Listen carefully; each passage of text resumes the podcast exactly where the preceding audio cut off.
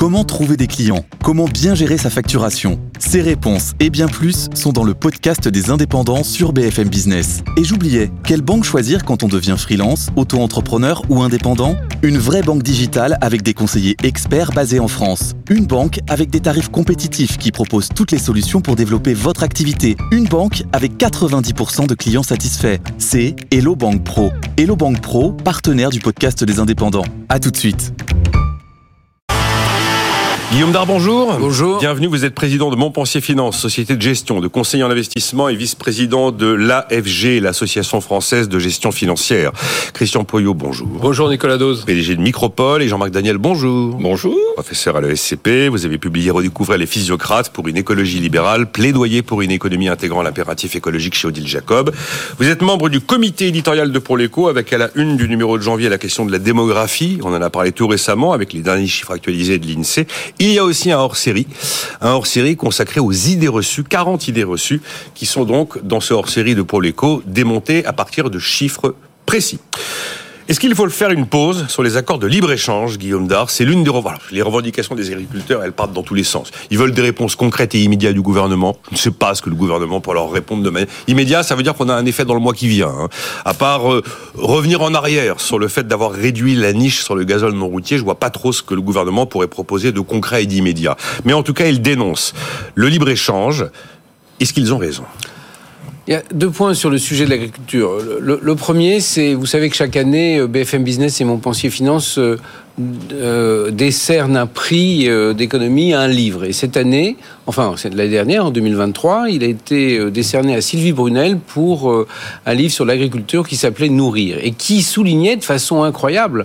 J'étais aussi marqué que quand on a eu le livre sur le climat, sur le fait de, de la baisse de l'agriculture française, c'est-à-dire que ça fait des dizaines d'émissions, on parle de la désindustrialisation française, et elle expliquait que ce phénomène était très important sur, la perte de, d'importance de l'agriculture française, mais dans, une façon absolument incroyable. Les chiffres, par ailleurs, c'est 40% des revenus à peu près de, des agriculteurs. Et, on est en train, on était en 30 ans, les revenus baissent de 40%, dit le ministère. On, était exportateur traditionnellement dans beaucoup de domaines et, on devient importateur et souvent importateur en plus, alors qu'on peut avoir fait le produit brut, mais que le produit est transformé ailleurs. Ça c'est la solution la pire. Oui, et donc toute on produit des pommes de terre et qu'elles reviennent sous forme de chips.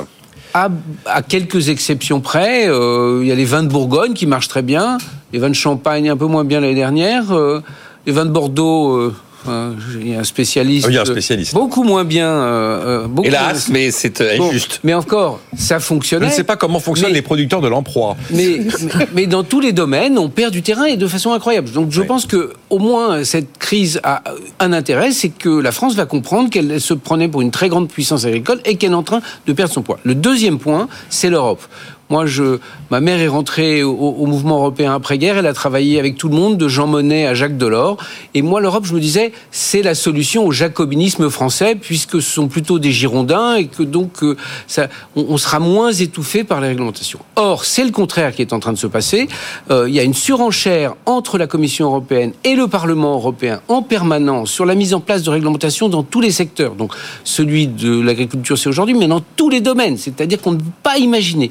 Et comme on a une tradition française de bon élève dans l'administration, on en rajoute une couche. Et je pense que l'agriculture, euh, c'est le symptôme, et c'est très grave. Et c'est pour ça que les élections européennes seront très importantes. Il ne s'agit pas d'être pour l'Europe ou contre l'Europe. Bien sûr, enfin, dans mon cas précis, je ne peux être que pour l'Europe. Mais là aussi, il y a un aggiornamento à, à mettre au point. C'est un peu la même chose de, de réactions par rapport au Parlement français qui, dès qu'il y a un problème, fait deux lois. Eh bien là, l'Europe, c'est des lois, des directives, mais de façon absolument incroyable. Et dans une profession comme l'agriculture, où vous n'avez pas beaucoup de marge en général, eh bien les coûts induits par ces réglementations sont insupportables. J'ai oublié de descendre une feuille extraordinaire sur la réglementation pour ce qui concerne les haies quand vous devez gérer, planter ou, tailler. C'est absolument inouï. Et sur la surreprésentation, Romary Vaton rappelait hier sur l'histoire du DPE dans le logement, l'Europe a juste dit, vous devez faire un diagnostic. Eh ben, la France a rajouté le fait que le diagnostic, s'il était mauvais, il sortait du marché un logement à la location. C'est donc une surtransposition française, une de plus. Mais il y a quand même beaucoup de choses qui viennent de l'Europe. Hein euh, oui, Christian Poyot, allez-y. Moi, je voudrais le prendre sous l'axe effectivement des normes qui sont un sujet, là, pour le coup, euh, au départ européen et comme ça a été dit en partie, euh, transposé en, France. Et le sujet n'est pas que, agricole. Alors, je, je n'ai pas la prétention de connaître toutes les normes agricoles. Par contre, tout ce qui existe sur la, on va dire, la technologie, et le, le, cloud, la, la data, etc., croyez-moi, c'est exactement du même tonneau. Donc là, encore une fois, je pense que c'est la preuve que l'Europe fait preuve de naïveté. C'est-à-dire que là, la direction générale... C'est qu'on a tenu le même discours hier en parlant de l'IA. Hein. C'est terrifiant. L'Europe fait preuve de naïveté ah et elle est à on, on, se tire des balles dans le pied. Alors, la direction générale, si on reste sur l'agriculture, de dire effectivement, il faut arriver à une culture plus, plus écologique, plus propre, euh, tout ce qu'on voudra, etc. enfin, non, non, seulement on peut le comprendre, mais on se dit oui, il faut aller dans ce sens-là, si je veux dire. Maintenant, comme d'habitude, c'est entre le discours et la réalité. C'est quelle est la vitesse à laquelle on, on, applique ces différentes normes et, et par rapport à, effectivement nos concurrents et nos concurrents euh, américains, sud-américains, chinois ou des choses comme ça. Donc là, il y a vraiment, euh, on, on veut être systématiquement, je parle pour l'instant au niveau de l'Europe, les premiers de la classe, on, veut tout parfait, etc., sans prendre en compte la libre concurrence qui existe naturellement sur le sujet. Donc l'Europe met pas son temps à, faire des, des, choses qui sont, je vais pas dire euh, irréalistes, mais enfin idéalistes en tout cas, et, qui, et qui sont au final contre-productives. Et alors, là-dessus vient se rajouter la France la France, avec le poids de l'administration, en tout cas la surtransposition. Alors là, la surtransposition, mais ça existe dans tous les domaines. Alors vous parliez à l'instant de qu'est-ce que pourrait faire le gouvernement de manière euh, rapide et efficace. Alors il y a certainement le, prix du, enfin la taxe sur les gazoles, etc. Mais qu'on arrête de surtransposer mais là, vous n'aurez pas un effet immédiat. Hein, mais, ah bah, ils disent immédiat, ils veulent quelque chose qui je soit peux vous dire, moi, le nombre de ministres hein. que j'ai entendu dire oui, la surtransposition, c'est une bêtise, pour pas dire autre chose, il faut l'arrêter, on le fera jamais. Mais tout le monde dit ça. Ah, mais les discours sont clairvoyants, les actes ne le sont pas. Et, puis derrière, on espère. alors je sais pas, soit c'est un discours un peu euh, dual, soit il y a une espèce de mécanique administrative qui fait que dans tous les secteurs, et y compris dans la partie euh, agricole, on surtranspose, on surtranspose, on surtranspose. Si on disait une fois pour toutes, il y a une loi européenne, on l'applique, punto basta, et déjà on n'est pas en concurrence avec l'Allemagne ou quoi que ce soit. Faisons déjà ça. Ça, de mon point de vue, c'est quand même dans la main de, de, de, de, de la France. C'est pas dans la main de l'Europe de dire on arrête ce genre de, de, de bêtises, encore une fois, pour pas dire autre chose. d'années qu'on dit ça. Oui, mais et on se demande pourquoi on en est encore là. c'est le canari dans la mine. Hein. C'est l'éléphant dans la pièce. C'est le sujet en ce moment. Oui. Parce que le, tous les problèmes de la France viennent maintenant en partie de ça. C'est-à-dire que l'Europe, c'était plutôt une zone de liberté, les quatre libertés fondamentales, la liberté de circulation des personnes, des biens, des services, des capitaux, qui était une ouverture. Ça empêchait la France de pouvoir tout fermer, comme elle le faisait autrefois. Donc l'Europe, ça a été un appel d'heure extraordinaire. Et puis si on remonte très longtemps avant, le marché commun aussi, ça, ça a stimulé. Mais là, c'est le contraire, c'est un retour de réglementation qui, qui est en train de, de euh, de provoquer une rigidification d'un pays qui c'est très lent tout ce qui se passe en France. Vous le dites tous les matins, Nicolas. pour le logement, il faut enfin pour pour euh, construire, que ça soit une usine, euh, les logements, tout ça prend des temps, un temps fou. On est au ralenti. Et ce qui est extraordinaire, c'est que les discours de dénonciation de la complexité ne sont pas neufs et ils sont généralement très clairvoyants dans le choix des mots. Et après, on ne voit rien. Oui, mais encore une fois, ça, c'est une action franco-française. Donc, Alors, sur lequel, en tout cas, clairement, je suis pas du tout d'accord avec ce qui vient d'être dit. Pas, pas d'accord avec quoi exactement Avec cette idée d'abord que l'Europe est naïve. C'est quand même le plus gros excédent commercial au monde. Je ne comprends pas comment on peut dire que l'Europe est naïve face à la concurrence internationale et face au libre-échange, alors que le plus gros excédent commercial et balance des paiements courants du monde, c'est l'Europe. Mais si on retire, les, si on retire les Pays-Bas et l'Allemagne si on retire les Pays-Bas, l'Allemagne, l'Italie, l'Espagne, euh, qui sont en zone euro et qui sont des excédents, si on, retire la France, monsieur, si on retire, on de la France. Ah mais écoutez que la France ne soit pas capable effectivement de s'adapter, c'est une autre chose. On parle de l'Europe et donc la politique agricole, c'est l'Europe. Eh bien, je maintiens, l'Europe n'a pas intérêt à renoncer au libre échange pour faire plaisir à la France, parce que l'Europe est le grand bénéficiaire de la situation économique mondiale. Concernant effectivement les réglementations sur l'agriculture, je rappelle quand même les réformes qui ont été faites dans les années 90, les réformes McCharry, qui était la question se poser, c'est on a subventionné les prix pour maintenir une agriculture qui devait assurer la nourriture de l'Europe. On était arrivé à au beurre d'intervention, aux excédents dont on savait pas quoi faire. Et donc on a changé la politique agricole commune à ce moment-là pour aller vers une politique de qualité. Il y avait deux débats, ou bien on arrête toute forme de subvention, on laisse jouer le marché, il n'y a pas de problème, et à ce moment-là, les agriculteurs font ce qu'ils veulent, ou bien on maintient des subventions aux agriculteurs. Avec des contreparties. Et s'il y a des subventions, il y a des contreparties. C'est pas la même chose que pour l'intelligence artificielle. Vous regardez la valeur ajoutée de l'agriculture en France, c'est 40 milliards d'euros. Vous regardez les subventions publiques, c'est 19 milliards d'euros. C'est-à-dire que les subventions publiques des agriculteurs représentent 47% de leur valeur ajoutée. C'est un des secteurs qui est le plus administré sur le plan des revenus garantis aux personnes concernées. à partir de ce moment-là, il est normal qu'il y ait des exigences en regard. Et les exigences en regard, c'est F2F, c'est-à-dire les exigences en regard, c'est clairement des exigences en termes d'environnement. Et donc, euh, ces normes-là, c'est écoutez, j'en discutais encore avec Madame Lambert là, elle me dit écoutez, mais on est d'accord pour ces normes. Ce qu'on veut, c'est qu'elles soient claires, stabilisées et qu'on nous donne du temps pour appliquer progressivement. Ah, du temps. Euh, qu'on veut du temps. Mais sur les normes en tant que telles, je pense que la plupart des agriculteurs ont conscience effectivement qu'ils ne sont pas uniquement des producteurs de fromage et de vin, qui sont aussi les gestionnaires de la nature et la société à ça d'eux. Sinon, il n'y a aucune raison pour leur donner 19 milliards d'euros par an et ce sont les gestionnaires de la nature historiquement. Et, dans le livre de Brunel, c'est ce qu'elle raconte que les Landes, ça a été fait par qui euh, Ah ben on en parlait hier des Landes. Sujet que vous connaissez parfaitement, Jean-Marc. C'est extraordinaire. Euh, Napoléon III a donné les normes et ça a été fait par les privés qui ont fait des concessions et qui ont développé. J'entends bien, mais Napoléon III, il, a la Camargue qui avait été transformée d'un immense marécage en, un endroit où on pouvait planter du riz et est aussi en train de se détruire. Donc euh, c'est le travail de constitution du pays, il a été fait par l'agriculteur. La beauté des paysages français, il est dû à 80% aux agriculteurs. Donc ils sont par J'entends bien, mais vous bien on considère Donc ça n'est pas anormal qu'il y ait du subvention. Oui, absolument. Mais si, moi, je retourne le, raisonnement, parce qu'à l'époque de Napoléon III, à l'époque euh, du libre-échange au XIXe siècle en Angleterre, il n'y avait pas de subvention.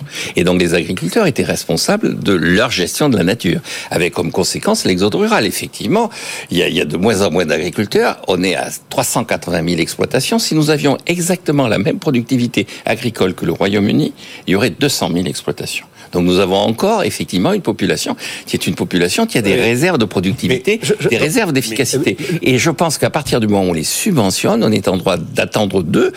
Euh, c'est un contrat. La politique agricole commune, c'est un contrat. Mais personne ne dit le contraire. Le sujet, comme, comme ça a été dit, c'est la, enfin, la vitesse euh. d'exécution. Et je, n'ai pas dit quelque chose d'autre. C'est-à-dire qu'encore une fois, la direction est la bonne. Effectivement, qu'il faut aller dans, dans, ce sens-là. Simplement, c'est la vitesse d'exécution. Et là, est-ce qu'on nous impose en France, et, Voilà. Et vis-à-vis de nos concurrents européens, déjà, si, ok, si on compare au Mercosur ou quoi que ce soit, mais par rapport aux Allemands, ça a été dit à l'instant, ouvrir, euh, comment dire, une, une, une, usine ou quelque chose d'exploitation. On parle pas d'usine, on parle d'agriculture. Trois fois plus de temps. Prenons le cas de la cerise qui est assez connu, la cerise française s'est complètement écroulée parce qu'on impose des normes sanitaires aux, Français qu'on n'implique pas aux Européens. Donc encore une fois, oui, la direction de la bonne, c'est une histoire de, mise en œuvre qui n'est pas du tout, qui ne correspond pas à la réalité et qui nous pénalise par rapport à nos petits copains européens. Bon, et Jean-Marc, naturellement, on est pas encore du libre échange. Oui, ça, je. Mais d'ailleurs, non, non, mais aucun, de vous. Les gens, les gens sont toujours pour le, le fair trade parce que le free trade, non, le free trade est absolu. Le free trade, c'est la concurrence. La concurrence, c'est le maître mot de l'économie. Armes égales. mais, mais, non, égales. Elle, est toujours à armes égales. Mais non, mais bien sûr que si. Mais bien sûr que si. Encore une fois, il n'y a pas besoin d'avoir fait plus d'un an de sciences économiques à la faculté. Mais quand on a pour laissez-le finir. Christian, laissez-le terminer. Elle est toujours à armes égales. Mais elle est toujours à armes égales. Enfin, c'est les trois premiers cours de sciences économiques à la faculté. On comprend ça assez vite. Il y a des avantages comparatifs. Et donc, un pays va se spécialiser, même s'il est désavantagé sur le plan juridique, sur le plan naturel, sur le plan de l'organisation du travail par rapport à un autre pays, il va trouver son avantage comparatif. C'est, mais ça se démontre en, en une heure de calcul mathématique. Et donc qu'on fasse plus de cerises en France, L'important, c'est de savoir est-ce qu'il y a des cerises sur les étals des commerçants français? La réponse est oui. Alors, moi, j'aime bien la phrase de Yogi Berra. En théorie, la pratique et la théorie, c'est la même chose, mais en pratique, c'est pas tout à fait ça. Donc, pour les cerises, euh, c'est un bon sujet. C'est, je comprends que si je suis, que je suis agriculteur spécialisé dans la cerise et qu'on m'explique que moi j'ai des normes que les autres les ont pas, je sais pas très bien où est mon avantage comparatif. Alors, il faut peut-être. un peu de mal à le voir, on est bien d'accord. Mais, vous faites pas de cerises si vous n'avez pas d'avantage comparatif sur la cerise surtout. Sauf qu'on ne peut pas dire qu'il y a des normes. Encore une fois, c'est la base de l'avantage comparatif. Il y a des normes pour la santé qui sont appliquées et qu'on accepte qu'il y ait des produits euh, qui n'ont pas la même norme pour la santé si la raison pour laquelle on a institué des normes était pour la santé, pas uniquement pour l'environnement. Pour l'environnement, on est d'accord, puisque c'est notre environnement, donc il faut le protéger. Si c'est une raison pour la santé, on voit pas très bien, là, pourquoi on accepterait ça. Alors, Alors méfions-nous parce que au fond, comme c'est l'Ukraine qui est énormément attaquée, il doit y avoir quelques trolls poutiniens qui sont en marche. Parce que vous avez vu à Ça, quel c'est point, peut-être pas vous avez faux, vu ça. à quel point d'ailleurs c'est focalisé sur l'Ukraine, ce qui est quand même incroyable. Réaction qu'il y a eu d'ailleurs en Pologne euh, euh, il y, a, il y a- il y a trois mois où tout d'un coup tous les agriculteurs polonais ont dit il faut arrêter à la frontière toute la, tous les produits ukrainiens. Donc il y a un peu de troll dans l'histoire qui agite, mais on est quand même sur un vrai sujet par ailleurs. Ce qui, est assez, ce qui est assez extraordinaire, c'est l'histoire des betteraves. Tu vois, la production française a considérablement reculé depuis que des produits phytosanitaires ont été interdits. Et donc, des betteraves, enfin, de- des, des betteraves arrivent sur le sol français venant de pays qui continuent à utiliser ces produits. Est-ce que là, on est sur quelque chose de... Et bah, pourquoi on avait fait de la betterave euh, Alors, d'accord, Il le sait par cœur, la betterave. On l'avait fait quand il y avait le blocus Mais- continental. Et- de- de Napoléon, et- et- d'accord. Napoléon, parce qu'il fallait- il fallait, c'était un enjeu de souveraineté. de donc, euh, Christian, oui, vous vouliez réagir Moi, j'ai une question pour Jean-Marc. Après, Moi, je, veux réagir parce que j'en- j'entends bien le point et je ne prétends pas donner de leçons d'économie à cet éminent professeur qui est à ma gauche, naturellement, mais, mais euh, on s'adapte. Mais si dans tous les secteurs et dans tous les domaines, systématiquement, la surtransposition, parce que là, on parle d'agriculture, mais encore une fois, moi, le, secteur que je connais le mieux, c'est la tech, on va dire de manière générale, c'est exactement la même chose. Là, on arrive maintenant à un équilibre, mais les sites de e-commerce, il n'y a pas si longtemps, s'installaient au Luxembourg, en Allemagne, parce qu'ils avaient des contraintes de paiement qui étaient moins fortes que celles qu'on avait en France. Donc, dans tous les sujets, la France surtranspose, freine, ralentit, contrôle, norme, plus que les petits copains. Donc, à un moment donné, ça nous pénalise. Moi, je veux bien que le, le- le tissu économique s'adapte. En tant que chef d'entreprise, je fais ça tous les jours de toute façon. Mais si euh, on, on met des- une barrière qui fait 360 degrés, ben, au final, on est, on est coincé. Voilà. Donc, euh, vitesse d'exécution, de, de mise en place de ces réglementations et surtout, trouver le bon équilibre en termes de normes par rapport à nos concurrents européens déjà. Et d'ailleurs, dans l'émission d'hier, il y a une phrase, euh, c'était, euh, comment il s'appelle Petri c'est, euh, Euh, André Le Zocrouk Pietri. Voilà. Donc, dans le domaine de Christian, ce que André Lozec-Petri disait hier, 95% du software va se passer aux États-Unis.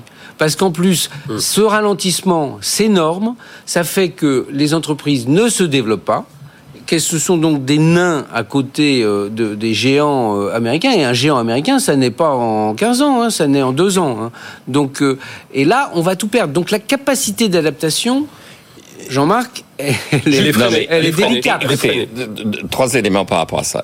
Vous reprenez, alors vous me direz, bon, l'histoire de Ricardo des avantages comparatifs, ce qu'il explique bien, c'est que l'Angleterre est plus efficace dans tous les domaines. Et bien, y compris l'agriculture, puisqu'il prend l'exemple, donc c'est de la. Il est la- anglais, la- Ricardo, hein. Oui, il prend l'exemple. Il est elle est le plus efficace objectivement. Donc, si on suit le raisonnement des protectionnistes naturels, l'Angleterre doit tout faire et tous les autres pays vont être là à attendre. Sauf dit que l'Angleterre ne peut pas tout faire. Et donc l'Angleterre, elle va faire du textile et l'industrie, le Portugal va faire de l'agriculture, même si l'agriculteur portugais est moins efficace que l'agriculteur anglais. Parce que à la surface de la planète, il arrive un moment où le pays qui est le plus efficace dans tous les domaines ne peut pas tout faire. Il est donc obligé de concéder à d'autres pays la capacité de faire des choses, même si ces pays sont moins efficaces que le Alors, pays dominant. La Deuxième sur le Portugal et, et l'Angleterre, Ah parce que la démonstration, elle est bien évidente et magistrale. Quelle a été l'évolution du niveau de vie du Portugal entre 1815 et Ricardo et, et aujourd'hui par rapport à celle de l'Angleterre? Hein Mais concrètement, Donc, c'est dire, c'est une trappe à pauvreté. Mais pas du tout, parce que effectivement, le, ah, le, le deuxième élément, c'est que dès qu'on fait du libre échange, on fait baisser les prix. On ne peut pas à la fois avoir ce discours sur le pouvoir d'achat, considérer que c'est l'objectif essentiel de notre population, considérer quand on reprend les sondages sur les élections européennes, on leur demande quel est l'enjeu que vous mettez dans ces élections. Le point numéro un, c'est le pouvoir d'achat, et dire, eh bien, il faut effectivement faire en sorte que ce soit nos entreprises qui certes coûtent plus cher, qui certes euh, sont obligées de faire tout un tas de choses qui font qu'elles sont obligées de répercuter ça sur les coûts, qui vont assumer tout un tas de choses. Il vaut mieux avoir de l'agneau néo-zélandais que de l'agneau français. Oui, c'est enfin, le meilleur ça- marché. sur- Et, la- et le troisième, troisième, voilà, et- et- et le troisième élément que je voudrais mettre avant, c'est le fait que effectivement, il y a des industries qui s'installent aux États-Unis, mais je maintiens l'enjeu, c'est pas la localisation des, c'est la propriété. Ce qui est propriétaire de ces industries? Quand vous avez 2000 milliards d'excédents, de- d'avoir extérieur net de l'Allemagne, c'est les Allemands qui contrôlent ces industries. C'est donc l'enjeu, c'est pas qu'elles soient en Allemagne ces usines, c'est qu'elles soient elle, des contrôle- Elle Allemands. contrôle moyennement parce que le, le raisonnement du libre échange règle tout. Ça marche si tout le monde était au même niveau, euh, comment dire, de démocratie, au même niveau de, de, militaire, etc., etc. On peut pas avoir ce raisonnement, Jean-Marc, on l'a souvent d'ailleurs à cette antenne, si on se compare à la Chine, si on se compare à la Russie, mais ou, on va pas ou d'autres pays. Voilà. Donc le, pourquoi on est je le sais, si je suis 26e pour le libre. pays maintenant en, en Je sais si pour le, par je suis pour le libre échange, mais malheureusement, Non, euh, mais il faut le- prendre. Mais Jean-Marc, c'est du ravir Melayi dans le texte. Ah non, mais, mais, non, mais c'est ça. Pourquoi on a dégringolé au 26e euh, Oui, non, mais PIB t'as- par habitant? Euh, Oui. Non, le véritable enjeu, c'est que de constater, et ça, c'est l'histoire de la démographie et tout ça, c'est d'avoir une adaptation de notre politique économique et de notre politique d'épargne par rapport à notre démographie. Le Japon est dépassé On est régulièrement par tout un tas de pays. Et, Et- pourtant, le niveau de vie des Japonais est Mais on va très revenir sur les panneaux. Bon, 100% bon, on, on est très très loin de l'agriculture, on s'est un peu éloigné. J'ai quand même une, alors, Une je- question. je- hier pendant la, parce qu'on discute aussi pendant la pause qui va arriver dans un instant là. Et alors, j'aimerais bien les faire euh, revenir sur ce sujet parce que je les entendais discuter, là, Robert Rivaton et André Lezocoup-Pietri, sur les normes et sur le RGPD. Et il disait en fait le RGPD à l'arrivée c'était le tapis rouge pour les Américains. Alors j'aimerais qu'ils me développent ça pour vraiment comprendre quelle était leur pensée derrière. Euh, et puis une dernière question pour Jean-Marc parce que j'ai l'impression qu'en fait vous ne donnez, vous, vous, vous ne trouvez aucun crédit au mouvement des agriculteurs d'aujourd'hui là. Ah non, mais, Mais on marque une pause là. C'est juste Oui, la question. je vous dirai ce que je voilà. pense, Vous me direz ce que vous pensez. On marque une pause. Je regarde vos réactions. Euh, on va quand même essayer de parler de l'épargne, oui, de parler aussi d'Atos, puis l'Inde. Que va-t-il se passer en Inde? À tout de suite. Nicolas Dose et les experts sur BFM Business.